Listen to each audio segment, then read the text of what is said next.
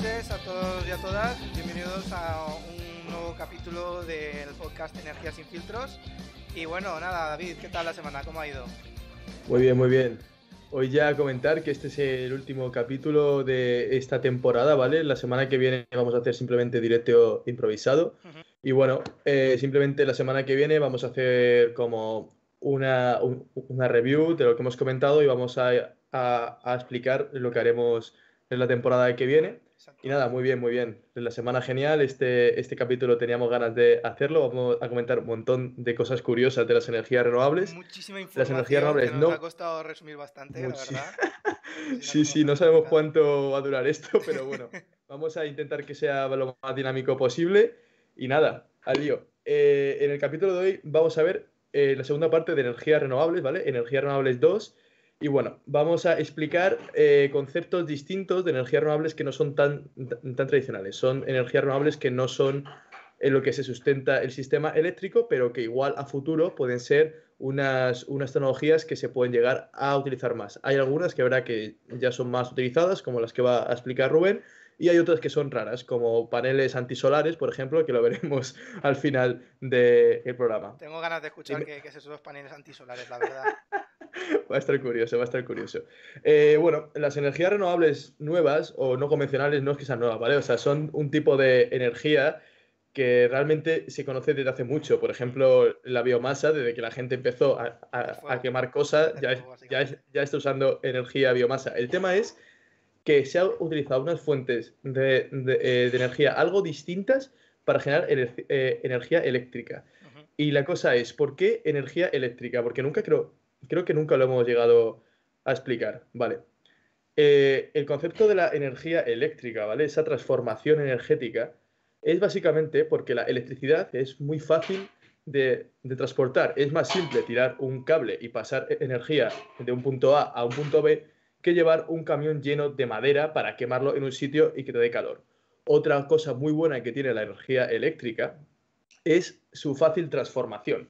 Este, eh, eh, con esto quiero decir que, por ejemplo, si quieres calentar algo, tú simplemente tienes que hacer pasar electricidad por una especie de metal que se calienta y ya tienes un calefactor.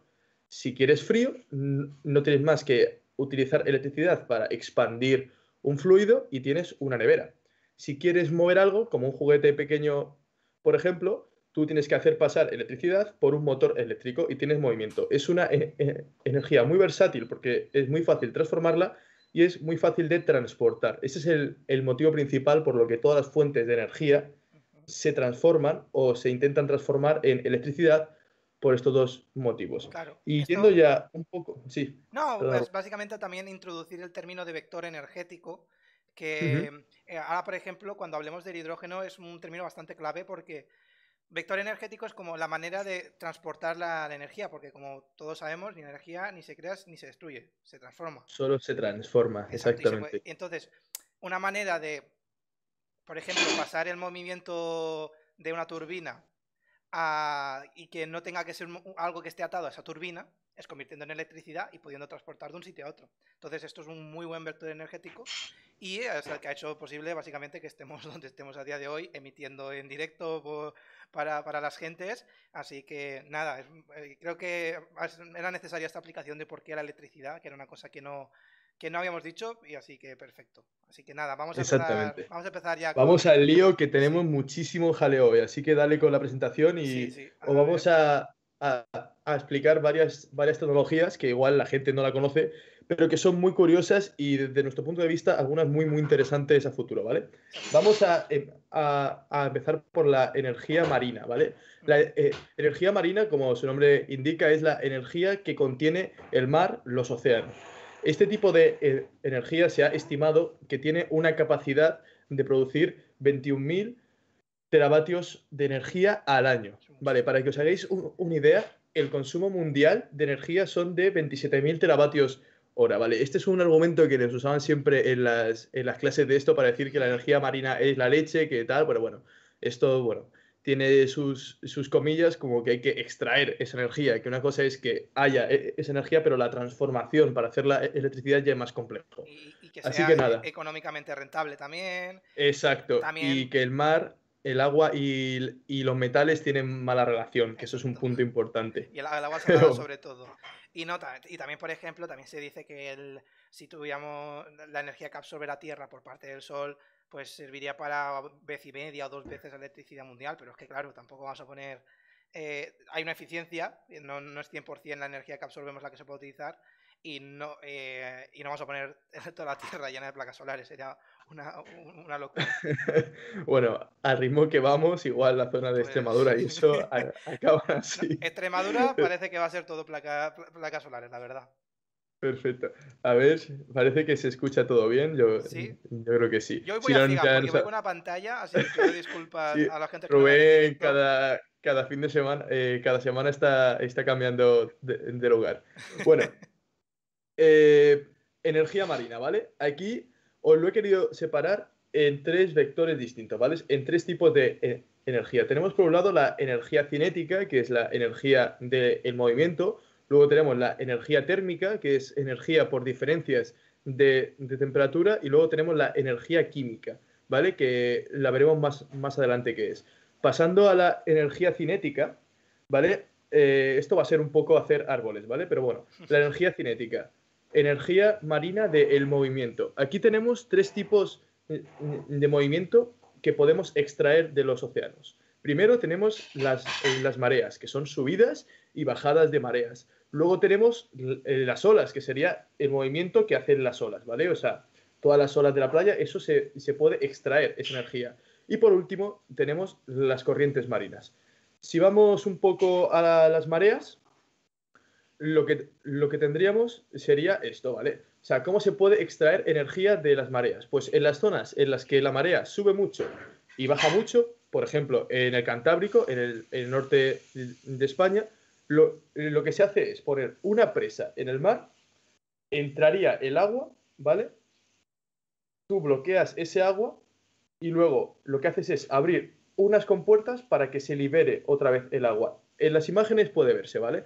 En la imagen de, la izquierda veríamos que a la que sube la marea se llena el embalse de la, derecha, tú luego abres las compuertas y puedes vaciar el embalse y eso produce energía eléctrica. Eh, este tipo de eh, energía tiene como ventaja que es constante y esto viene, viene muy bien porque tú sabes exactamente cuánto va a subir el agua cada día, qué cantidad de energía vas a tener es muy fácil de predecir. Como desventaja, como todas las energías marinas, es que tiene una alta, alta corrosión y que lo, eh, lo que os he comentado, hace falta unas ubicaciones muy concretas. No sé si has estado por la zona de eh, Mallorca, Menorca, ahí igual sube la marea un metro o dos, pues la verdad que no vale para nada. Marea. Mediterráneo, Exacto. medio metro, y gracias. Sería eh, una zona bastante buena, la zona del Cantábrico, por ejemplo, que igual pones la sombrilla y a las tres horas te dejan dar dos kilómetros para poder, para poder darte un baño. Este sería eh, el primer tipo de energía eh, cinética que tenemos. El segundo tipo. Si me dejas hacer un comentario, para a lo mejor la gente que no lo esté viendo, que nos esté escuchando desde el podcast, eh, imaginad que este tipo de, energía fuera como una presa, ¿vale? Tenemos una presa que, de normal tenemos una presa con mucha agua y después la suelta y ya está. Vale, pues eh, en vez de que se suelta y ya nos preocupamos, pongamos que tenemos la presa que es el muro que para el, agua de la marea. Entonces se va acumulando, se va acumulando, va subiendo la parte del mar y entonces cuando abre la presa, mueve la turbina y se mete para adentro. Y al contrario, cuando baja la marea, como baja el nivel del mar en el otro lado, mueve la turbina y se mueve para el otro lado. También un comentario, David, eh, el impacto ambiental tiene que ser una locura porque construir un muro al mar tiene que ser este es otro de los, de los problemas fundamentales. Al igual que la energía hidráulica convencional que vimos en, en, el de, en el de renovables 1 tenía un problema grande, que era que hay que hacer una pedazo presa, en este caso lo mismo, tiene un impacto ambiental muy grande. Pero bueno. No sé si eh, tenemos pure, de, pez si utilizamos esto. puede ser que sí, puede ser que sí. Eh, para continuar, eh, vamos a ver energía de las olas, ¿vale? Esto básicamente lo que utiliza es la oscilación del agua, ¿vale? Con unos flotadores, que básicamente es tú cuando, cuando tienes algo que se está moviendo por otra cosa, puedes transformar ese movimiento en electricidad. Cómo se, cómo se transforma ya es otra película. Pero bueno, básicamente en las imágenes que estáis viendo tenemos dos tipos eh, de flotadores, uno que sería que se desplaza para arriba y para abajo y otro que va de izquierda a derecha. Esos dos movimientos son transformados mediante unos motores lineales o, circulares en energía eléctrica. Eh, la siguiente que tenemos, bueno, eh, esta energía tiene una ventaja que es de alta potencia, ¿vale? O sea, las olas tienen muchísima densidad energética y la gran eh, desventaja fundamental es que es muy difícil de operar y la corrosión. Y una cosa también, también que, la, energía marina de normal no es económicamente viable. No, eso era un poco de la conclusión de todo, que bueno, al final... perdón por llamártelo. ha sido un poco de eh, spoiler. Eh, la siguiente imagen que tenemos es otro tipo de energía que utiliza olas, que desde mi punto de vista es bastante más óptimo, que básicamente esto, eh, esto funciona como que tú tienes un depósito de aire, al llegar el, el agua por abajo, como el aire tú cuando lo aprietas gana presión, lo que hace es con esta presión elevarla para arriba para mover una turbina. Un ejemplo de esto es, si cogéis una botella de agua y la apretáis y soltáis el tapón, el tapón va a salir disparado. Una botella de, agua vacía, por favor. No lo hagáis con una, botella de agua llena. Pues el concepto es bastante parecido. En este caso, en vez de usar tus manos para apretar la botella de agua, vas a usar las olas para apretar ese aire. Ese aire se va a turbinar para arriba y ahí tienes energía eléctrica. A la derecha tenéis una imagen de un prototipo real de esto. Mm, qué curioso. Y a continuación tenemos la energía marina de las corrientes. Bueno, eh, básicamente esto funciona como la energía eólica al uso, pero en el agua. Vale, eh, ¿cómo, funciona esto? Pues en el mar tenemos diferentes corrientes marinas debido a la, a la, diferencia térmica, ¿vale? Entre unas zonas y otras. Esto funciona igual que un aerogenerador, pero en el agua. ¿Qué ventaja tiene? Que la densidad del agua es mucho mayor que la del aire. Esto podéis comprobarlo metiendo la mano en el agua y agitándola, o sea, y, llevándola de un lado a otro, veréis que os cuesta más que hacerlo en, el aire. Ese que os cuesta más significa que la energía que tenéis que hacer para mover uno de los dos fluidos es mayor en el agua que la del aire. Por eso este tipo de energía genera mucho más en menos tamaño. Esa es una de las, de las grandes ventajas. Como gran desventaja, como ya os hemos dicho, eh, que es bastante complicado de construir y de operar y, la corrosión. A, continuación tenemos un pequeño vídeo donde se ve un render de cómo funcionan estos equipos. Bastante curioso, la verdad. Es, que, es, literal meter eh, una, energía eólica, debajo del agua. Eh, bajo el agua, un molinillo de viento en el agua. Y aquí, pues claro, hay cada paja mental, por así decirlo, eh, para, modelos de turbinas que es que es así. Y yo he visto noticias últimamente de que en algún lado lo estaban instalando, pero yo creo que es por el tema más para em, inclusión de las renovables, intentar innovar, que siempre viene bien, ¿sabes? Porque si no, si no haces estas inversiones, pues no consigues que, esto avance. Y a lo mejor si funciona en los sitios con mucha, con mucha corriente marina, pues interesa. Y, al final es... Sí. Bueno, digo que al final es lo de siempre, que es caro hasta que se empieza a poner toda la tecnología a eso y se empiezan a abaratar costes. Ya, ya lo vimos con los, con los paneles fotovoltaicos que hace 30 años eran inviables y actualmente es la energía más puesta en el mundo. El tema es inversión en eso y ver un análisis real de esto. No sé si, quieres comentar algo más de esto y ya cerramos un poco energía marina cinética. Sí, si quieres cerramos cinética. cinética. Cinética. Pasamos ahora a energía marina térmica, ¿vale? Esto de energía marina térmica sonará un poco raro, pero cuando tienes un punto caliente y tienes un punto frío, somos capaces de extraer energía.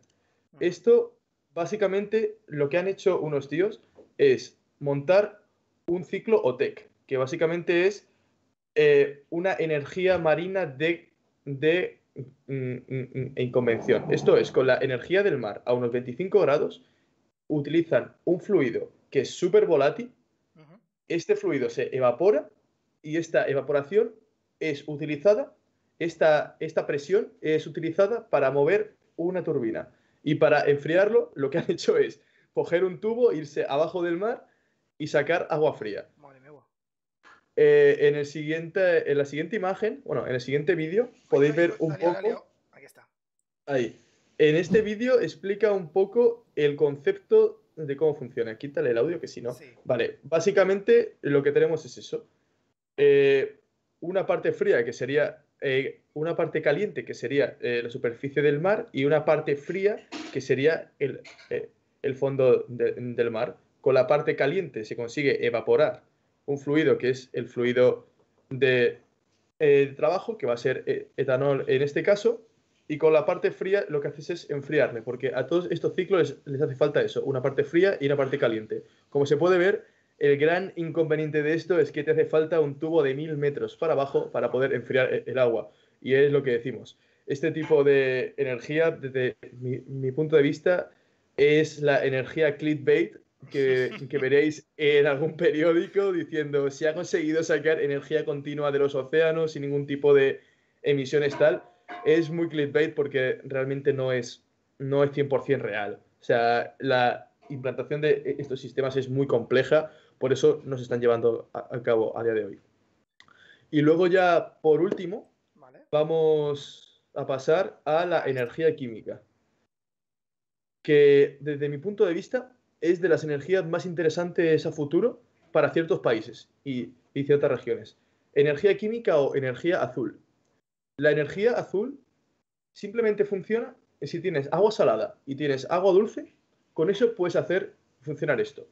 Eh, esto básicamente es, el mar tiene una salinidad de unas, de unas 30 partes por millón y el agua dulce, más o menos, el agua eh, eh, de un río de unas 0,5 partes por millón. Partes por millón es una, es una forma de medir cuál es la concentración de un, de, de un soluble, en este caso sal, ¿vale? O sea, sosa cáustica. Eh, el tema es el siguiente, cuando tienes dos fluidos con diferente salinidad y una membrana en medio, puedes hacer lo que se llama osmosis. Osmosis es que se equilibra químicamente esos dos fluidos por la diferencia de salinidad y eso produce una presión. Tú puedes turbinar esa, esa presión y extraer energía. Os sonará muy loco, ¿vale? Pero este tipo de, de, centrales llevan, eh, llevan, funcionando desde 2009, o sea, no es algo muy, muy, muy extraño y tiene muchísimas ventajas. Eh, simplemente pensando que este tipo de energía, eh, en la siguiente imagen, Rubén, si la puedes poner, porfa, sí, claro. hay, ¿cómo sería un esquema de una central que, de energía azul, ¿vale? Tenemos una parte de agua salada y una parte de agua dulce. Este tipo de energía es súper eh, súper interesante porque tiene una gran ventaja, que tú puedes producir eh, energía las 24 horas del año. No tienes ningún tipo de problema, porque simplemente con un río y un mar serías capaz de estar, de, estar produciendo energía de forma continuada. Otra parte muy, muy curiosa es que este tipo de energía puede usarse como almacenamiento. Y, y pensaréis por qué. Eh, si tú tienes excesos de energía, lo que puedes hacer es coger agua del mar y, quitarle la sal. Si le quitas la sal, podrías tener un reservorio sin sal y luego el mar que tiene sal. Y esto para ciertos países, como podría ser Arabia Saudí, ¿vale? Que es un país con muy, muy poquito agua y que tiene una capacidad de sol brutal, puede tener muchísimos excesos de energía solar que lo podrían usar para desalinizar agua ese agua podría utilizarse primero para que beban los, eh, la gente de Arabia Saudí y el otro agua dulce extra para producir otra vez energía, por lo que sería como una gran batería. Es un concepto distinto, pero podría, podría llegar a, a funcionar en algunos países como estos. Diréis que es un poco locura desalinizar agua para luego producir energía, que es un gasto de energía muy loco. Vale, yo, yo también pienso que igual irse a la mitad del mar, poner un tubito en el suelo y empezar a extraer zumo de dinosaurio para ciertos casos eh, puede ser también complejo y se hace. O sea, el tema es ponerse a ello y los países como Arabia Saudí, por lo general, o sea, estos tíos se han montado islas en el mar, ¿vale? O sea, han puesto tierra para montarse islas artificiales. No, no vería loco que aplicasen estas tecnologías porque cuando se les acabe el chollo de, petróleo, de algo tendrán que vivir. Y por mi parte, para cerrar un poco el tema de la energía marina, creo que es un tipo de energía con mucho potencial. El único problema que tiene son dos. Uno que es poco predecible en algunos casos y otro fundamental que es la corrosión.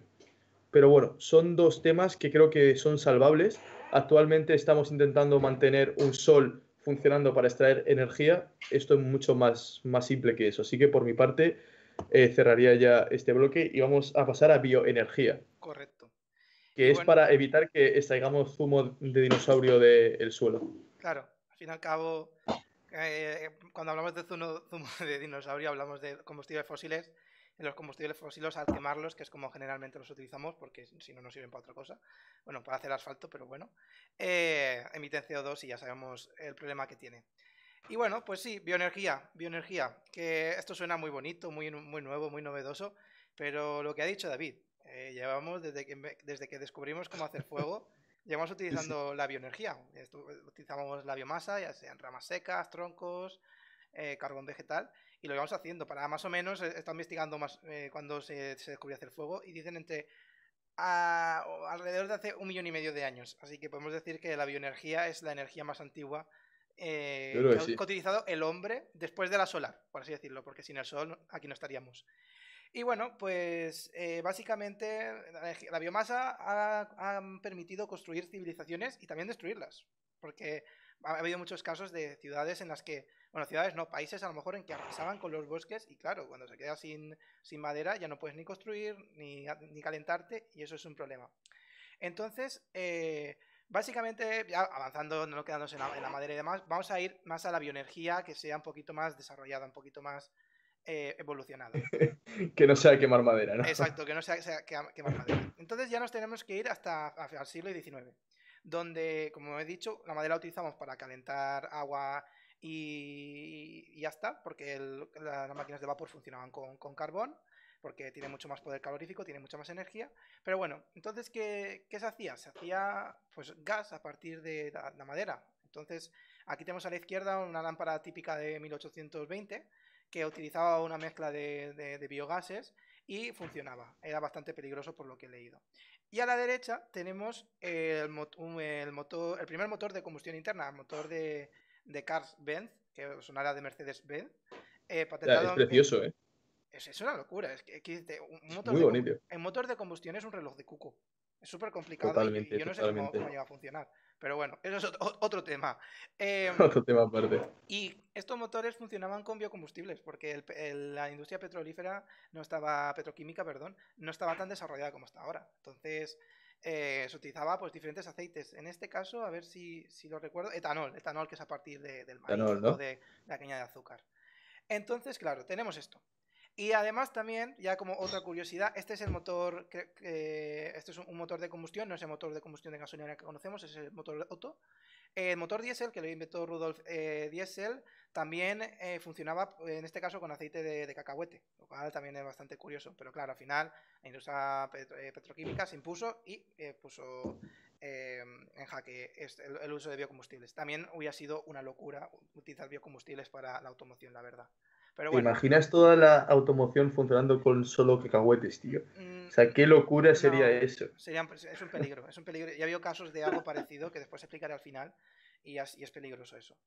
Pues bueno, eh, como último comentario sobre un poquito de la historia de, la bioenergía, eh, como la bioenergía pues más o menos se quedó parada a principios del siglo XX, tuvimos la Primera Guerra Mundial y la Segunda, que aumentó un poquito el consumo de biomasa porque el, el petróleo y demás se destinaba a la guerra, pero se quedó en stand-by, se quedó ahí, no, avanzó mucho. Pero como siempre, como en todos los casos que hemos hablado de energías renovables, la eólica, la solar, llegó la crisis del petróleo de 1970 y 80 y los países se espabilaron y dijeron, tenemos que hacer algo aquí. Y empezó a desarrollarse el tema de los biocombustibles. Entonces, aquí pues empezaron a desarrollar los, los biocombustibles de, de, primera generación, que se llaman el biotanol, que es como la gasolina y el biodiesel, y demás. Pues bueno, ya para diferenciar entre tipos de bioenergía, tenemos dos tipos, dos, claros tipos de, bioenergía. Biomasa, que básicamente materia orgánica que quemas, o que, o que puedes hacer cosas para convertirlo en biocombustibles, que es el segundo tema. ¿Vale? La biomasa pueden ser troncos, pueden ser pellets, que pellets es eso que veis ahí abajo, que son cilindros muy pequeñitos, muy pequeñitos, de menos de un centímetro de diámetro y un poquito largos, y es básicamente madera, madera triturada y con pegamento eh, eh, comprimida y tiene lo bueno es que es muy fácil de transportar los pellets, entonces se utiliza mucho el carbón vegetal. Y qué más genial. Oye, Rubén, me están comentando que se te escucha un pelín bajo. No sé si te puedes subir el volumen. Un poquito más, pero es que como estoy con estos auriculares no tengo el micro bueno. O sea, se hace lo que se puede, pero me acerco también un si poco no, al micro. Si no, bájame a mí el volumen. Vale. Que la gente suba de la televisión o los dispositivos o lo que sea. Vale, creo que ahora mismo estamos más o menos igual. Disculpad, eh, es que se- eh, estamos viendo estar cambiando de, de- de piso. Estamos temas logísticos. Exacto. Dicen que están con la televisión al 80%. Venga, vamos, súbelo, súbelo más. Eh, vale, pues entonces, biomasa, madera, eh, pellets, carbón vegetal, troncos directamente. Y tenemos los biocombustibles, que los biocombustibles es básicamente la biomasa que ha pasado a un proceso químico y se ha convertido en un líquido o en un gas. Tenemos el biogás, tenemos el bio, eh, biofuel, bio- biocombustible, y también tenemos eh, los bioalcoholes, que bueno, que es un tipo de biocombustible. ¿Vale? Pues eh, dentro de biocombustibles, lo más típicos que todos conocemos es, ya lo he dicho antes, biotanol, que se utiliza como si fuera un- una gasolina, algo parecido, y el biodiesel, que el biodiesel pues también se, mezcla con el diésel normal y ya tenemos. Entonces vamos a empezar primero todo con la biomasa. Voy a voy a explicar cómo funciona, pero creo que es bastante sencillo. Coges un troco y lo quemas, básicamente. Es, es así. Como- básicamente, como funciona todo en, en- en energía, ¿no, Rubén? Coge Exacto. algo y Y lo, lo quemas, quemas. y, y a ver qué pasa después. Pero, pero aquí, claro, claro, para poder llamar renovable a esto, tiene que tener, no, no puedes cargarte Mon, eh, eh, Montjuïc, bueno, Montjuïc no tiene muchos árboles, pero Coixerola, que es la montaña que está al lado de Barcelona, y Cuidado con eso que se acaba de quemar, ¿eh? no, no, no jodas, no lo sabía, Sí. Y no ha sido para esta eh, energía renovable. así para emitir directamente. Eh, este que- clic luego, luego lo subo, ¿eh? Hacer biomasa con Coixerola, Rubén. Eh, Yo, yo- yo lo, yo lo hago sencillo, es quemar cosas. Claro, con quemar cosas, pues, pues ¿qué puedes hacer? Calentar cosas, de casualidad. Eh, entonces, pues eh, de normal, pues lo puedes utilizar. Aquí a la izquierda hay una, em, una caldera de pellets. Que, claro, lo bueno de los pellets es que lo puedes almacenar muy sencillo y los puedes ir tirando, entonces no te tienes que preocupar de meter troncos. Eh, entonces, pues puedes calentar agua y puedes utilizar para calefacción o para, o para agua caliente sanitaria, que es lo que utilizamos para ducharnos y limpiar. Y lo otro, pues hacer electricidad. Pues igual que se hace con el carbón y con el gas, te metes unos troncos o metes unos pellets, calien- eh, los enchufas, calien- eh, calientan el agua hasta que lo llevan a, a vapor y eso mueve en una turbina, que es lo de siempre. Turbina que está acoplado a un generador, que genera, la- por así decirlo, la turbina es la rueda de la bici, el generador es la dinamo y generamos electricidad, que es la luz de la, de la- lámpara. Eh, esto por lo que hace la biomasa. El biocombustible ya es más curioso. El biocombustible hay diferentes procesos químicos que si queréis os lo comento, por ejemplo, para hacer biodiesel se hace la eh, transesferificación, eh, para hacer, para hacer el, el, el- el bioza- el etanol se hace eh, reacciones anaeróbicas y, otras que ahora mismo ni, ni- recuerdo bien ni, tengo ganas de, explicar porque si no nos podemos volver locos. Y básicamente es esto, es convertir eh, la biomasa a líquido, gas y poder utilizarlo, pues por ejemplo, en una furgoneta con biodiesel, en vuelos transatlánticos o en este que es el primer vuelo comercial con biocombustibles de Sudamérica, ole por ellos, o para utilizarlo en el coche. Claro, lo, lo curioso de biocombustibles es, es eso, que como se puede utilizar en, cosas que ya utilizamos con, combustibles fósiles, pues en principio se reduce la huella de carbono. Y si, os fijáis, esto ya lo comentamos ayer o en, eh, ayer, en el anterior directo improvisado, si os fijáis cuando vayáis a la gasolinera, fijaos en la manguera, y la manguera, si es bio, eh, biodiesel, creo que aparece mm, D, no, BD o no sé, aparece un- unas letras y un 5. Sí, pone co- en como un 7 y un 5 en función si es etanol Sin- o si el, es... el número, no- el número es el porcentaje de, de, combusti- de biocombustible que tiene. Básicamente, Exacto, exacto. el número te, te dirá, el número te dice cuánto porcentaje de biocombustible tiene esa, ese combustible. Por normativa europea, el mínimo tiene que ser el 5% y los motores en principio están preparados para llegar hasta un 20% de biocombustible. E incluso hay algunos motores de diésel que pueden funcionar al 100% de biodiesel. Lo que pasa que con el tema de emisiones es complicado. Entonces, pues ya una vez explicado un poquito la bioenergía por encima, eh, vamos a las ventajas y desventajas.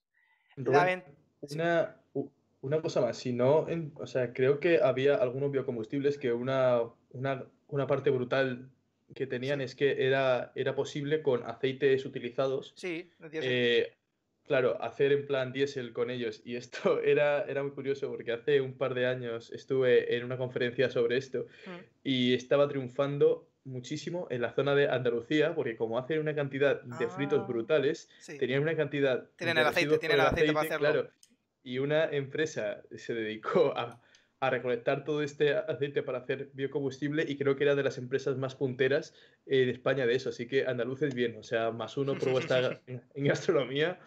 Eh, si seguís así, tenemos biocombustible para, para toda España. Mira, como comentario también tiene mucha biomasa. La- la aceituna. Los, los restos de la Eh, aceituna, después de, sí. utilizarlo, hay muchísimos programas en Andalucía para, para instalación de calderas de biocombustibles a partir de huesos de aceituna y de restos de aceituna. Así que ahí, Andalucía tiene muchísimo potencial. Y una, una cosa que no he puesto en la presentación, pero me acabo de acordar. El uso de la bioenergía, más bien de la biomasa, depende de los recursos que tengas cercanos. Exacto. Porque, por ejemplo, tenemos el caso de Reino Unido. Reino Unido, em, con un intento para reducir su huella de carbono, todas las centrales de carbón las ha convertido a biomasa. Pero ¿cuál es el problema? No tienen muchos árboles ellos. ¿Y qué están haciendo? No hacen, lo único que hacen es importar pellets, la madera triturada y comprimida en cilindros muy pequeñitos, desde Canadá. Pues chico, la huella de carbono que, has, ahorra- has- ahorrado por cambiar de carbón a, a- a pellets, a biomasa, te la estás gastando en traerlo desde Canadá. Entonces, está feo, la verdad. Pero bueno, entonces, esto tiene relación. La bioenergía se considera que la huella de carbono es nula, no, no es nula, pero es baja. Porque, em, por así decirlo, ya lo explicamos, aquí está el ciclo de carbono, lo explicamos en el podcast de, de la ley de cambio climático. Ha- Hay un ciclo de carbono. Si se mantiene no hay problema. El problema es cuando eh, eh, met- metemos eh, carbono de una parte que estaba almacenado, que era eh, los combustibles fósiles en este caso. Entonces, si quemamos un árbol que anteriormente ha absorbido CO2, cuando emitimos ese CO2 va a ser absorbido por otro árbol. Entonces se considera que, la- que el, ciclo, el ciclo de carbono está cerrado. Pero claro, el problema es que tú ut- utilizas energía para, para transformar esta biomasa, entonces no, no es 100% limpia. Lo que he dicho, eh, aquí también aparece economía circular, los residuos de producción igual a abono. Esto básicamente Eso es es muy bueno. cuando utilizamos, cuando se hace bio, bioetanol, por ejemplo, en los reactores, siempre hay un efluente. Un efluente que es, eh, una vez ya se ha, descom- eh, se ha descompuesto toda la materia orgánica, te queda un efluente que es un poco marrón de gestionar y es, un- es una cosa muy importante de, la generación de biocombustibles. ¿Qué haces después con eso? Y, se puede, y básicamente lo utilizas para, para abonar. Entonces, eso es una cosa muy buena porque mm, está cerrando, a así decirlo, el ciclo de- del carbón, pero el carbón no del, de CO2, sino el carbón de, de la materia orgánica. Entonces está muy bien. Es biodegradable, es decir, si tenemos un accidente que se nos revienta un barco con biodiesel, pues a ver, es malo porque no, es bueno meterle elementos que no estaban en el océano o en el mar antes, pero bueno, es biodegradable y al final desaparecerá. Y el mezclado puede utilizarse sin problema porque actualmente ya se hace. Desventajas, que tiene también sus desventajas, no todo bonito en esta vida. Eh, emisiones tóxicas. Tenemos emisiones de NOx, que están relacionadas por la combustión, por la misma combustión. El aire tiene nitrógeno, al calentar el nitrógeno se oxida con el oxígeno del aire y emites NOx, que es un gas tóxico, que es el que en principio emiten los diésel, ya no tanto, tengo que decirlo. Y eh, emiten más NOx que los combustibles convencionales, ¿eh? que esto también es un punto muy grande en contra que hay que tener en cuenta. También las partículas, porque por, por ejemplo si utilizas aceites utilizados y también con ace- aceite de aceite, básicamente, aunque sea limpio, tiene, emiten partículas. Entonces eso también es un problema. Pero bueno, en cuanto a las emisiones tóxicas, los coches están muy avanzados, los nuevos, y tienen sus filtros de partículas y sus catalizadores que, que- que eliminan el NOx. Pero igualmente eso es, un marrón y hay que tenerlo en cuenta. Peligro de la cadena alimentaria. Ah, bastante importante. Eh, esto me lo ha comentado un amigo, entonces no sé si, fiarme, pero tenemos un amigo alemán, un amigo de Alemania, que nos comentó que, por ejemplo, en Alemania es de los principales productores de biodiesel de Europa. En Europa se consume eh, el biocombustible más utilizado es el biodiesel, mientras que en Estados Unidos y en, Brasil es el bioetanol. ¿Y qué pasa? Muchísimos de los cultivos que, que se, que, se, que se hacen en Alemania se ha- hacen básicamente para hacer biodiesel. Entonces, ¿qué pasa? Tienen que importar comida. Esto también ocurrió, si no recuerdo mal, a principios de los 2000 en México. México importaba, eh, exportaba muchísimo bioetanol a Estados Unidos. Y hubo la crisis de las tortillas. Si lo buscáis, lo encontraréis. La crisis de las tortillas, que la tortilla es donde va el taco. Porque, ¿qué pasa? El principal componente de la tortilla creo que es la harina de maíz. Entonces, todo el maíz que se estaba haciendo en México se destinaba a etanol y subió a las nubes el precio de, la harina de maíz porque tenía que ponerse eh, al mismo nivel que, el bioetanol. Porque, claro, yo no voy a. Yo, granjero, que prefiero vender harina de etanol, a, harina de, maíz a un euro el kilo o a un bioetanol a lo mejor que, me dan dos. Pues lo vendo a, bioetanol. Entonces eso es una cosa que también hay que tener muy en cuenta y es una cosa que es peligrosa. Y por último... Es, es, un problema muy grande, ¿eh? O sea, porque tienes toda la razón que si basamos un sistema en los biocombustibles, ¿qué hacemos? Dos tipos de mercados, uno para el de energía y otro para el de para el alimentario, o incrementamos el precio de la comida y la gente no puede pagarlo. O sea, esto es uno, o sea, lo que hizo Rubén es, eh, es fundamental. Bueno, en dos motivos. Primero que a veces utilizar cosas alimentarias para quemarlas está feo. O sea, el, eh, el trigo quema genial, pero éticamente no es, no es correcto hacerlo porque básicamente es la base alimenticia de, de la mitad del planeta. Y otra es eso, que si empezamos a utilizar alimentos como energía, cuando la energía es mucho más cara a nivel, a nivel cuantitativo que los alimentos, podemos hacer un desbalanceo eh, económico muy grande y a, y a, nivel social puede ser un gran problema, pero sí, sí, sí, sí, tal cual. Totalmente. Mira, por ejemplo, el aceite de palma, que todos conocemos, que ahora todos los productos son sin aceite de palma.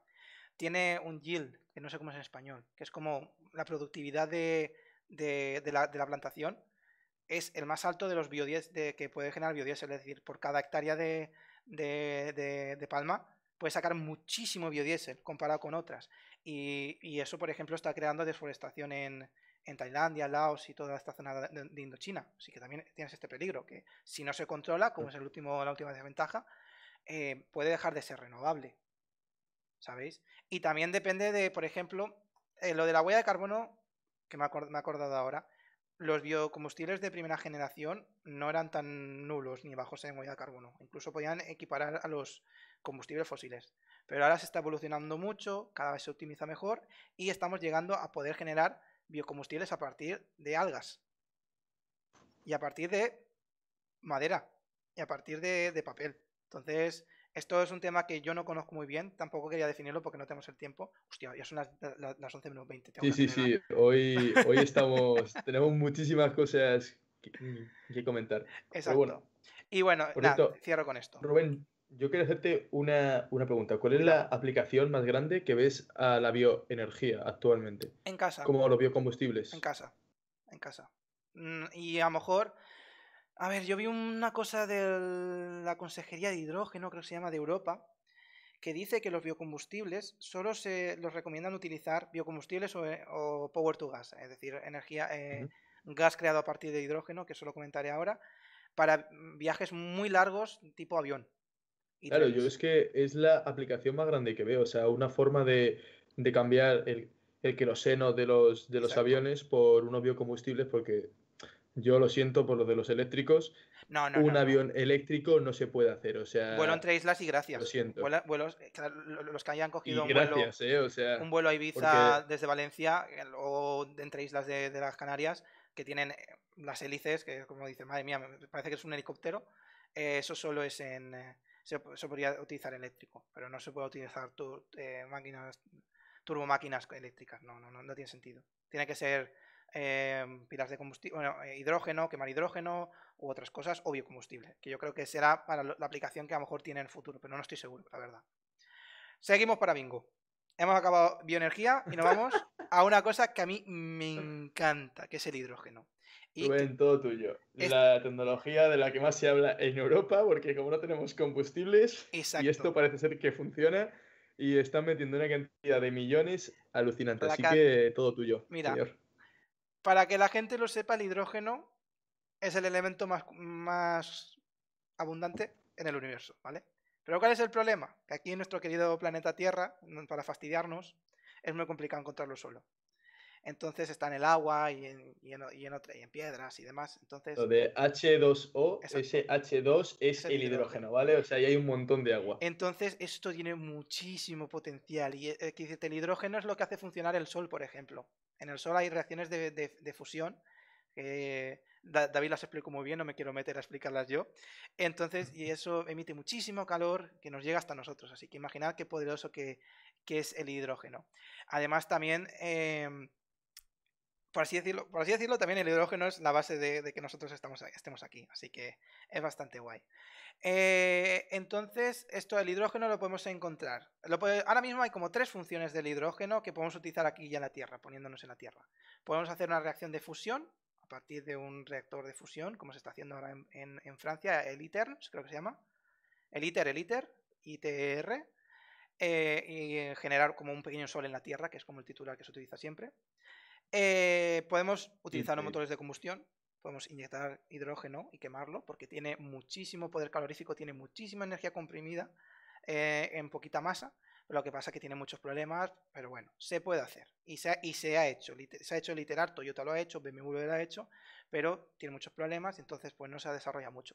Y ahora viene lo que a mí me parece magia, magia, pura, que son las pilas de combustible. ¿Vale? Entonces, las pilas de combustible básicamente es meto hidrógeno, consigo electricidad y expulso H2O, me expulso agua. ¿Vale? Como el tema de los motores de, hidrógeno, es básicamente meter hidrógeno, quemarlo y ya está. Tiene sus complicaciones, pero no las conozco muy bien. Y la reacción, de, fusión la explicamos más o menos en el día de, nuclear. Bueno, no lo explicamos en el día nuclear, pero es una cosa que aún queda mucho para que sea viable económicamente y técnicamente. Me voy a centrar principalmente en las pilas de combustible porque parece que esto va a ser el futuro del hidrógeno y el futuro ¿eh? de la energía. Tiene, tiene, tiene, mucho potencial básicamente porque los residuos son agua. Exacto. Es que Obtienes electricidad y sale agua, que el agua es, bueno, algo súper algo súper bueno, o sea, que mm. no va a afectar a nadie y bueno, por eso es por lo que se está potenciando mucho. Y claro, tienes un ciclo de, al final tienes un ciclo del agua. Aquí no es como no es como el ciclo de carbono, no estamos sacando agua de bajo tierra, es agua que está en el ambiente y que se iba a evaporar sí o sí. Así que lo que estamos haciendo nosotros es evaporarlo a partir de una reacción química que conseguimos electricidad. Me meto un poquito con la historia, ¿vale? Eh, Sir William Grove, en el año 1839, descubrió la reacción que se llama hidrólisis reversible, que básicamente, no sé si la habréis visto, incluso lo habréis hecho en el laboratorio de química, en, la ESO. Si vosotros tenéis dos metales en, el agua y pasáis una corriente eléctrica entre los dos metales, en, uno de los dos metales se acumulará eh, burbujas de hidrógeno y en el otro burbujas de oxígeno. ¿Vale? Pues, ¿y si lo hacemos al revés? Y si ponemos hidrógeno en uno de los metales, podemos generar electricidad. Y entonces eso me parece una locura. Y este señor, Sir William Grove, que era un abogado, y no sé cómo lo hizo, creo que lo hizo en conjunto con otro profesor, pero no, me lo ha apuntado, perdóneme eh, a la familia, eh, él lo consiguió, entonces es súper curioso. Thomas Bacon, en 1950, hizo la primera pila de hidrógeno, que básicamente pues estas, estas reacciones de dos metales, meto hidrógeno, genera electricidad, pues una encima de otra. Y ahora viene 1950, finales, donde las pilas de hidrógeno se mandaron al espacio. Es la primera aplicación de las pilas de hidrógeno, que fueron básicamente a mandarlas al espacio para generar electricidad. Porque claro, si lo que necesitas es hidrógeno y el hidrógeno es un gas, lo puedo comprimir y ocupa poco espacio. Y además no pesa mucho. Y si puedo sacar electricidad, pues está guay, la verdad. Y si, y si como residuo obtienes agua, que seguro que mal, mal no les va a la estación espacial, o sea, la verdad que es una, una, una tecnología redonda. Exacto, exacto. Entonces, se utiliza, la primera aplicación es el espacio. Como por, eso a veces es tan importante las misiones espaciales, porque los avances en ingeniería son bestiales y por eso a veces hay que favorecer estas cosas. Cuando no hay guerras, al final es lo que más avanza. Paneles fotovoltaicos, electrónica, hidrógeno, ha sido como el gran catalizador de la, de la tecnología desde la Segunda Guerra Mundial, toda la carrera espacial. Así que muy bien. Sí. Eh, si ya nos movemos un poquito más adelante en el tiempo, llegamos a los años 70, y se empiezan las primeras pilas de hidrógeno. Eh, pilas de hidrógeno, como he dicho, meto hidrógeno, consigo electricidad, residuos agua. Eh, se utilizan para cosas, para de manera estacionaria, básicamente para generar electricidad y también calor, que es uno de los residuos, por así decirlo, que también tiene las pilas de hidrógeno, que es calor. Y y esto, se hacía, esto es lo que se llama cogeneración, porque generas electricidad y calor y lo puedes utilizar, pues, por ejemplo, en un edificio. Eh, y por último, en los 90 empezó la idea de plantear, ¿por qué no lo utilizamos para los coches? Y en eso estamos. Ahora mismo estamos en el año 2021. El Toyota Mirai, Mirai que, que lo han anunciado, Calorina Marín, creo que fuera... Eh, sí, sí, Calorina Marín lo anunció, lo anunció en la tele española. Así que si la, habéis visto corriendo en una burbuja de aire conectado al tubo escape de un coche, está respirando eh, un poquito de agua. Pero que no, no pasa nada. La chica. Ay, no. ya Belmonte, perdón, Carolina Marina ah, del vale, me he equivocado, me he equivocado, me he equivocado. estaba sorprendiendo. Perdón, perdón, perdón. Mireia Belmonte. Pues bueno, esto es la historia del hidrógeno. Como os he dicho, hidrógeno básicamente es esta reacción mágica. Meto hidrógeno, el hidrógeno es H2. Eh, esta eh, molécula de hidrógeno se, divide en un protón, en un ion de, de, de hidrógeno, H, H y se junta con el oxígeno del otro lado. Entonces tenemos H Vale, tenemos el H que pasa por, la Proton Exchange Membrane, que es la, membrana de, intercambio de, protones, y sueltan un electrón. Este electrón lo pasamos pues por una lámpara, por un motor eléctrico, por una resistencia, y como se mueven los electrones, movimiento de electrones crea corriente, corriente y, una, y la corriente es básicamente electricidad. Entonces, este electrón se junta con el protón a la salida y este protón se junta, eh, se juntan dos moléculas de hidrógeno con el oxígeno que viene de fuera y que tenemos H2O. Básicamente es esto. Eh, también tengo que decir que no, eh, todas las pilas de combustible, pilas de hidrógeno, funcionan con hidrógeno, pero también pueden funcionar con gas. Entonces, no siempre es muy limpio, porque claro, tú dices el hidrógeno, pues bueno, como lo puedo generar a partir de electricidad, pues puede ser limpio, pero no siempre. También puedes utilizar a partir de gas natural, incluso de, carbón, más o menos. Y bueno, claro, esto es cómo funciona la pila de combustible, pero tenemos que saber también cómo se genera ese hidrógeno, que es lo más importante. Ahora mismo, en el mundo, el 98% del hidrógeno se genera a partir de gas natural. ¿Y qué pasa? Cuando hay combustibles fósiles de por medio, eso significa emisiones, emisiones de CO2. Entonces, pues no nos interesa tanto, la verdad. Entonces el hidrógeno pues no tiene mucho sentido. Si quieres hacerte el guay con tus amigos, comprarte un coche de hidrógeno que lo puedes recargar en cinco puntos, en, eh, bueno, en, dos puntos en España y decir tengo un coche de hidrógeno, no contamino, pues mentira, porque el hidrógeno probablemente venga del gas natural. Y son carísimos. Exacto, los coches de... O sea, si la gente se queja de los eléctricos, los de hidrógeno te quedas de lado, ¿eh? O sea... El Toyota Mirai pasada. son 400... son? 60.000 60 euros. 400, 400 500 kilómetros de autonomía. Ay, que eh, Tesla tampoco era barato al principio, por así decirlo, ¿sabes? Es cierto, ¿eh? Entonces, todo, es avanzar. Y tampoco el hidrógeno, comprarlo tampoco es barato. Es muy caro de momento. Están como 4 dólares el, kilo, que es mucho. 4, no, no, 4 dólares el kilo no. No, no, no. Porque se pone 6 kilos. Muchísimo más. será tonelada, ¿no? No, no, no, no, no, no. No, no. Es muy caro un, depósito de, hidrógeno, que son 8 kilos de hidrógeno, 7 kilos de hidrógeno a 700 megapascales, a 700 atmósferas de presión, eh, es muy caro. Son 80 dólares, incluso 90. Pero de momento son gratis, para, sobre todo en California, que es donde más lo han Para los cuatro que hay, ¿no? Para esos cuatro. No, no, en California bastante. En California bastante. ¿Sí? Sí, sí, California es, em, es, es muy innovadora en, en tema de hidrógeno. ¿Qué pasa? Que se lo compran los pijos progres con dinero y claro, te está metiendo hidrógeno, pero el hidrógeno que sea renovable yo, no estoy tan seguro. Entonces, no eres tan limpio como me lo pintas. Volvemos al tema de cómo generar hidrógeno. Tenemos, a partir de gas natural, que se llama el reformado, eh, reformado de, combustibles fósiles, emitimos CO2. Lo a hacer también con biogás, que ya he explicado que se puede hacer a partir de biomasa. Entonces, pues guay, como la huella de carbono al final no es tanto, pero al final hay huella de carbono. Entonces, hay que evitarlo. ¿Y cuál es la otra manera? La electrólisis. uh, electrólisis. electrólisis. Electrólisis, electrólisis. Electrólisis. Madre mía, ¿cómo estamos? Electrólisis. ¿Vale? Pero claro, la electricidad también tiene que ser renovable, porque si no, tiene huella de carbono. Entonces, aquí radica el problema. Vale, para que sepáis que la electrólisis es básicamente la reacción inversa a la pila de hidrógeno. Le meto energía en dos hierros entonces, en uno se me acumula el hidrógeno y en otro oxígeno. El hidrógeno lo, extraigo y ya tengo para meterlo. Entonces, ¿cuál es la gracia del hidrógeno? Que se puede utilizar como vector energético. ¿Qué es esto de vector energético? Que lo hemos explicado ya antes. Un vector energético es una manera de, almacenar energía para después utilizarla. tú me dirías, pues tienes las baterías. Las baterías se descargan solas al tiempo. Si no, pregúntale a, mi coche del año 98 que cada, si lo, tengo parado más de tres semanas hay que cambiarle la batería. ¿Sabéis? Entonces, el hidrógeno lo bueno es que no tiene, no tiene este problema. Se puede almacenar por meses y, por ejemplo, en el futuro, no se sabe cuándo, cuando tengamos exceso de energía fotovoltaica y renovable, y eólica, y biomasa y todo, y hidráulica, este exceso de energía lo podremos utilizar para generar hidrógeno y después almacenarlo. Entonces yo creo que esto eh, no es el presente, pero puede que sea el futuro y todo apunta a que la infraestructura que se va a montar en España de hidrógeno para 2050, creo que es, estamos hablando de 3 gigavatios de potencia de, de electrolyzers, de ¿cómo se llama en español? que no me acuerdo ahora.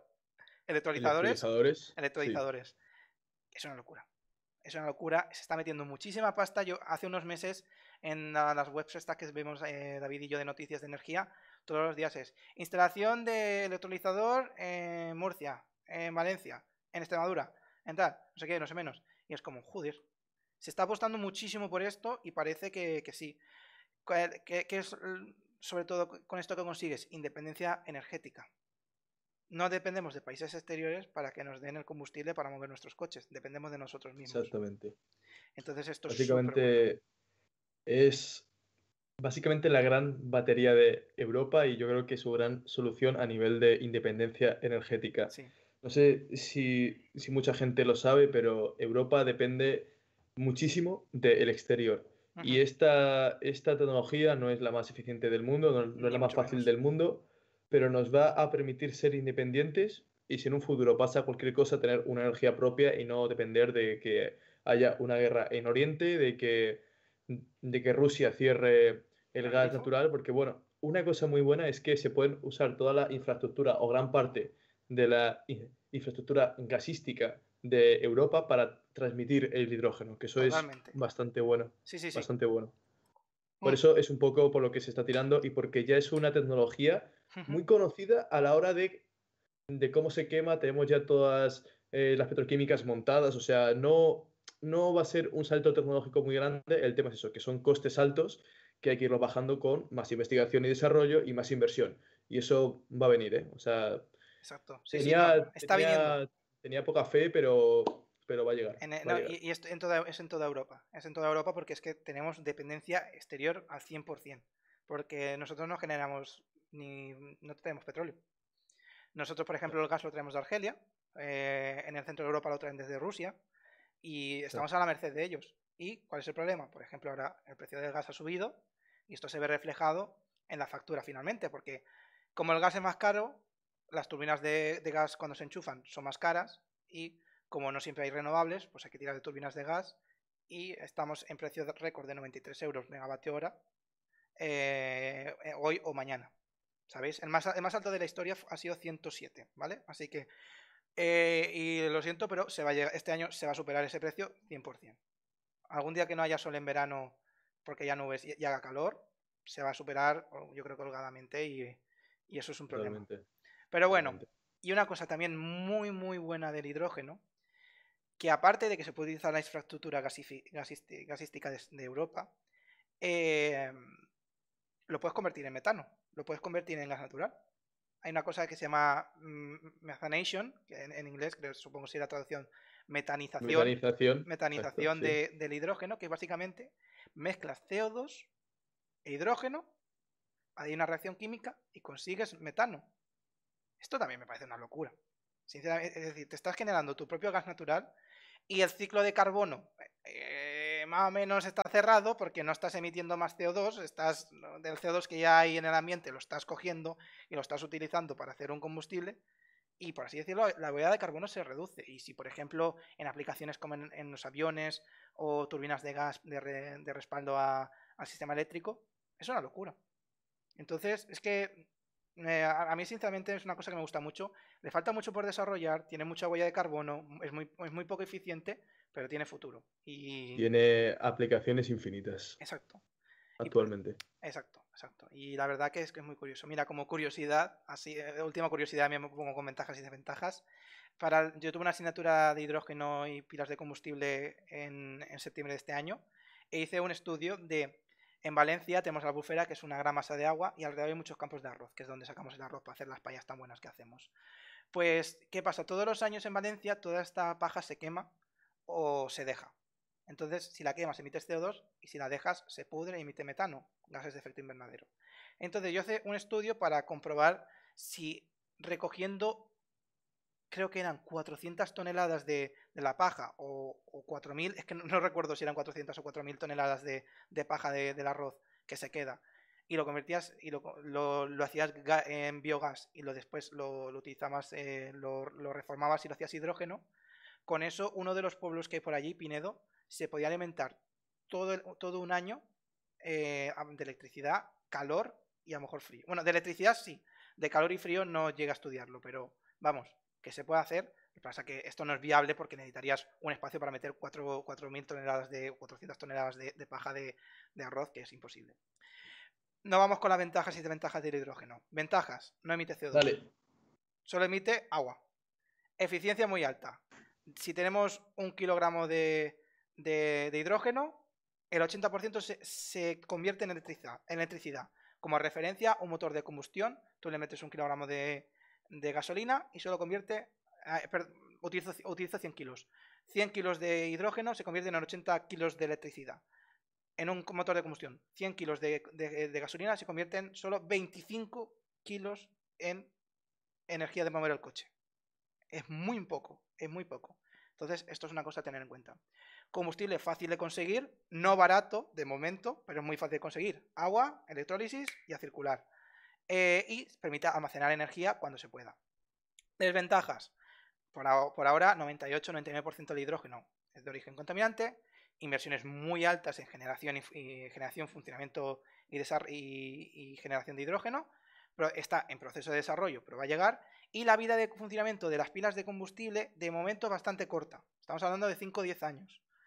Entonces, esto también es una cosa que se está trabajando y se está hay algunos tipos de pilas de combustible que tienen muchísimo futuro. Y seguimos. Con la geotermia, David. Todo tuyo. Vamos a darle. Hoy vamos a intentar acabar esto esto picadito que llevamos una hora, vale. Energía geotérmica, ¿vale? Os he puesto esta imagen espectacular que debe ser de algún cráter. La energía geotérmica es la energía que sale del centro de la Tierra. Como siempre, aquí estamos buscando cosas calientes para poder extraer electricidad y mover cosas. Vamos a ver que no es, que no es siempre así, pero bueno, vamos un poco en esta línea. La energía geotérmica, o sea, no es algo nuevo, ¿vale? Eh, se hizo eh, la primera central en 1913 para extraer electricidad. Esta, esta central tenía una, potencia de 250 kilovatios, que es bastante poquito. Pero bueno, eh, esto como siempre pasó cuando nos empezamos a quedar sin combustibles y cuando hubo una crisis en 1973 con la crisis del petróleo volvió a pegar el boom esta, esta, esta tecnología y países como Japón, Islandia, El Salvador empezaron a jugar con esta, con esta, con esta tecnología. Os digo estos países puntualmente porque la energía geotérmica tiene un gran problema, que es que te hace falta tener una zona eh, con bastante calor abajo, ¿vale? O sea, te hace falta zonas, rollo Islandia, eh, que sí, que sean zonas, zonas volcánicas. Pero bueno, aquí a la derecha os he puesto más o menos un listado de los países que utilizan energía geotérmica en forma de calor, ¿vale? Porque tenemos energía geotérmica en forma de calor, que básicamente es tú extraes calor para utilizar calor. Eh, aquí hay, hay, hay, un dato muy curioso que es Islandia, ¿vale? Eh, Islandia es un país que debajo solo hay lava. Vale, este país, solo con energía geotérmica, consigue tener el 85% de la energía final actualmente con energías renovables. Todo lo que consumen, para... 85% geotérmica. Para que os hagáis una idea, el objetivo de España es llegar al 42% para, para 2030. E, esta gente está relajada, o sea, esta gente dice... Van sobrados. Van sobradísimos, o sea, van ya pasados de los objetivos en 2050. Dato curioso, dato curioso, dato curioso. Sí, sí, eh, eh, el coche más vendido en Islandia es el, Model 3, el Tesla Model 3, un coche eléctrico porque sobra electricidad, porque tienen electricidad de la geotermia y así no dependen de combustibles, eh, no tienen que importar combustible. Sigue, por favor. Dale, no, no, pero eh, exactamente, ¿eh? Islandia al estar en, en, en una isla en el norte del planeta, o sea, son gente que tiende a optimizar mucho sus recursos, ahí es todo carísimo porque llevar, llevar comida, lo que sea, o sea, es muy, muy, muy, muy complicado plantar tomates en, Islandia, ¿vale? O sea, no sale el sol durante medio año, o sea, esta gente tiene que optimizar bastante sus, eh, eh, sus recursos, pero, pero bueno, siempre... Eh, para seguir un poco, tenemos otro tipo de energía geotérmica que será para producir electricidad, como hemos visto 200 veces en, el, en, el, canal, si hay, si hay calor, tú metes agua, lo que haces es calentar ese agua, ese agua tiene presión, lo metes en, una turbina, mueves un generador eléctrico y sacas electricidad, ¿vale? O sea, como todas eh, las tecnologías que os hemos mostrado, cuando hay calor puede sacarse electricidad. Diferencia, diferencia de temperatura para los ingenieros significa alegría, porque, porque... Alegría, es como vamos a poder jugar con ello. Y de hecho, el último tipo que vamos a explicar es energía geotérmica fría. Sí. O sea, sé que hemos dicho que la energía geotérmica era calor del centro de la Tierra, pero pasa algo curioso, ¿vale? No sé si habéis ido a, una cueva en algún momento en verano. Está fresquita, ¿eh? eh está fría de, de nariz. O sea, tú igual estás a 40 grados, bajas abajo y tienes tus 25 grados y estás genial y luego sales otra vez al, eh, al, calor horrible de la calle. Pues la energía geotérmica de baja entalpía básicamente es eso. Hay, o sea, tú si cavas un agujero en el suelo, la tierra está fría. En verano, lo que puedes hacer es meter agua desde, desde tu casa caliente para abajo, que baje hasta abajo, que se enfríe con la temperatura fría del suelo, subirla a casa y tienes ahí un aire acondicionado natural. Esto se hace en, en algunos sitios, no es barato, pero, pero puede hacerse. Y en invierno se hace a la inversa. Tú la casa está fría, el suelo va a estar más caliente que tu casa, haces que pase agua por abajo y no es que vayas a tener una, calefacción a unos 70 grados, pero igual te sale el agua a unos 20, que no está mal. O sea, básicamente se utiliza el suelo como punto de, referencia térmico, dando frío en invierno, digo frío en verano y calor en invierno. Esto es geo, eh, esto es geotermia de baja entalpía y creo que hay alguna empresa que lo utiliza en Barcelona. En, Tarrasa, mejor dicho. En, en Tarrasa. vale. Eh, y bueno, ya un poco con las ventajas y las, y las desventajas de esto, eh, la gran ventaja que tiene esto es el gran poder calorífico, ¿vale? Eh, gran poder energético, porque bueno, básicamente el magma de la Tierra está caliente que te cagas, o sea, eso eso tiene muchísima energía y somos incapaces de extraer toda. Y luego la gran desventaja es que está súper distribuido, o sea, no todos somos Islandia, no, hay, no hay volcanes por toda la Tierra, por lo que usar energía geotérmica para, para obtener electricidad, que hace falta muchísima energía térmica, es bastante, bastante complejo y caro. Por eso no es una, una, una tecnología que esté muy, muy, muy extendida. Y luego ya para, terminar por hoy vamos a presentaros tres tecnologías que básicamente son cosas raras. O sea, cosas raras que se hacen actualmente y bueno. Más raras de lo que estamos hablando, más raras de, utilizar el movimiento de las olas, de quemar madera, de utilizar hidrógeno. Hay, cosas más raras aún. Ahora, ahora vamos a pasar a paneles antisolares. Sí. O sea, ya existen paneles fotovoltaicos que funcionan de noche, ¿vale?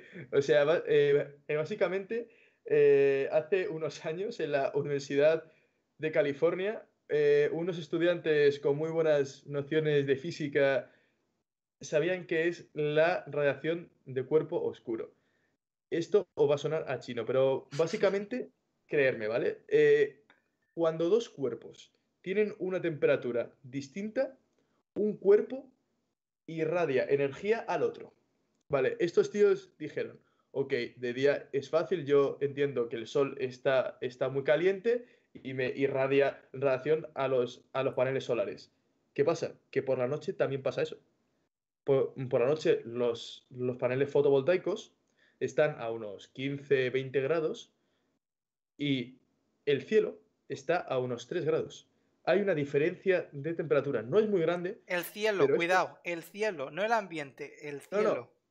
El cielo, o sea, solo con que el cielo esté frío y tu panel esté más calentito que el cielo, estos tíos han hecho unos paneles que es posible obtener energía eléctrica de ellos. No es de muy alta eficiencia, estamos hablando de un 25%, no es todas las horas de la noche, tiene que estar muy oscuro el, cielo, pero bueno, se ha, se ha conseguido hacer paneles solares antisolares, porque realmente no hace falta sol. Y, bueno, esto no tiene que estar nublado porque si no la temperatura del cielo aumenta, ¿no? Exacto, exacto. O sea, funciona exactamente igual que los fotovoltaicos, pero sin, pero sin sol. Aquí, aquí solo una nota.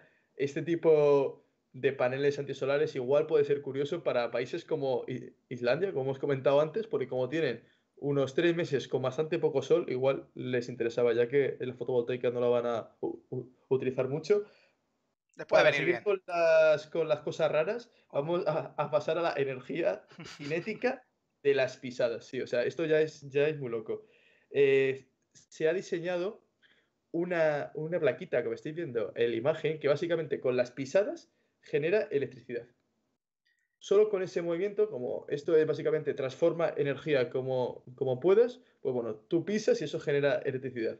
Eh, aplicaciones de esto, no lo sé, debe ser caro, Seguro. La, energía, eh, la, potencia que sacas por, placa, 5 vatios. Pero queda guapísimo para ponerlo en una noticia de que han hecho un paseo solar, de que, de que paseas produce energía y, algún periodista pondrá que es la energía del futuro para que estamos haciendo parques fotovoltaicos cuando solo con las pisadas puedes obtener electricidad. Bueno, puede ser. A lo mejor te cuesta el eh, metro cuadrado 10 millones de euros. Exacto, yo lo vería espectacular para una discoteca, ¿vale? O sea, imaginaros un, un sol inmenso, la gente saltando y que las luces empiecen a funcionar pam, pam, pam, al son de los saltos de, las personas eh, eh, en la discoteca. Puede estar muy chulo, pero bueno, son cosas raras. Hemos dicho, esto no son cosas que se vayan a, usar, no son ni económicas ni generan mucha energía. Y por último, vamos a ver la Torre Akbar de Barcelona, hecha electricidad. Eh, básicamente es un aerogenerador sin hélices. Hemos visto un panel solar sin sol y ahora vamos a ver un aerogenerador sin hélices. Un molino de viento para, los que se incorporan nuevos. Eh, eh, básicamente esto se llama Vortex y como es un palo, pues por supuesto es de origen español, ¿vale? O sea, todas las cosas estiradas son, son nuestras y este tío que es muy bueno, es muy, muy, muy buen físico, eh, se dio cuenta de un, de, un fenómeno que se llama la resonancia, ¿vale? Eh, la resonancia es básicamente que si tú a una estructura, ¿vale? A algo, le, eh, le, tiras viento de una determinada forma, esto empieza a hacer unas oscilaciones muy grandes. Como sé que no me vais a creer, os he puesto un vídeo, ¿vale? Porque es que, o sea, esto es bastante loco de explicar, creo que tampoco tenemos tiempo, no va a ser el kit de la, de la, cuestión, así que... Aquí, eh, está el, hombre explicándolo, voy a poner el funcionamiento, mira, este un palo que se mueve de izquierda a derecha. De, resumen de funcionamiento. Un palo que se mueve de izquierda a derecha. Por ejemplo, no sé, lo que habla David de resonancia. Eh, por ejemplo, a, lo mejor sabéis algún, algunos que los militares cuando pasan por un puente dicen rompan filas eh, para que la gente no vaya con el paso coordinado porque pueden llegar a la frecuencia natural, puede entrar el, el puente en resonancia y puede empezar a temblar muy fuerte. Pues este mismo fenómeno físico ocurre en esto Creo, ¿no? ¿Es así? Sí, sí, sí, básicamente eso. Eh, una cosa, los que tengáis una, guitarra podéis hacer este mismo fenómeno. Si ponéis el dedo justo en la parte esta, ¿vale? Donde acaba el mástil, ¿vale? Tiene como un... Sácala, David, sácala de guitarra. Entre lo que hay entre los trastes, si, si tocáis y veis que suena la cuerda, ha entrado en, en, resonancia, son los armónicos. Pero bueno, ya habéis visto que básicamente esto le va el aire, funciona de forma extraña. O sea, me he intentado mirar las ecuaciones para intentarlas e-, explicar y he dicho que no merecía la pena.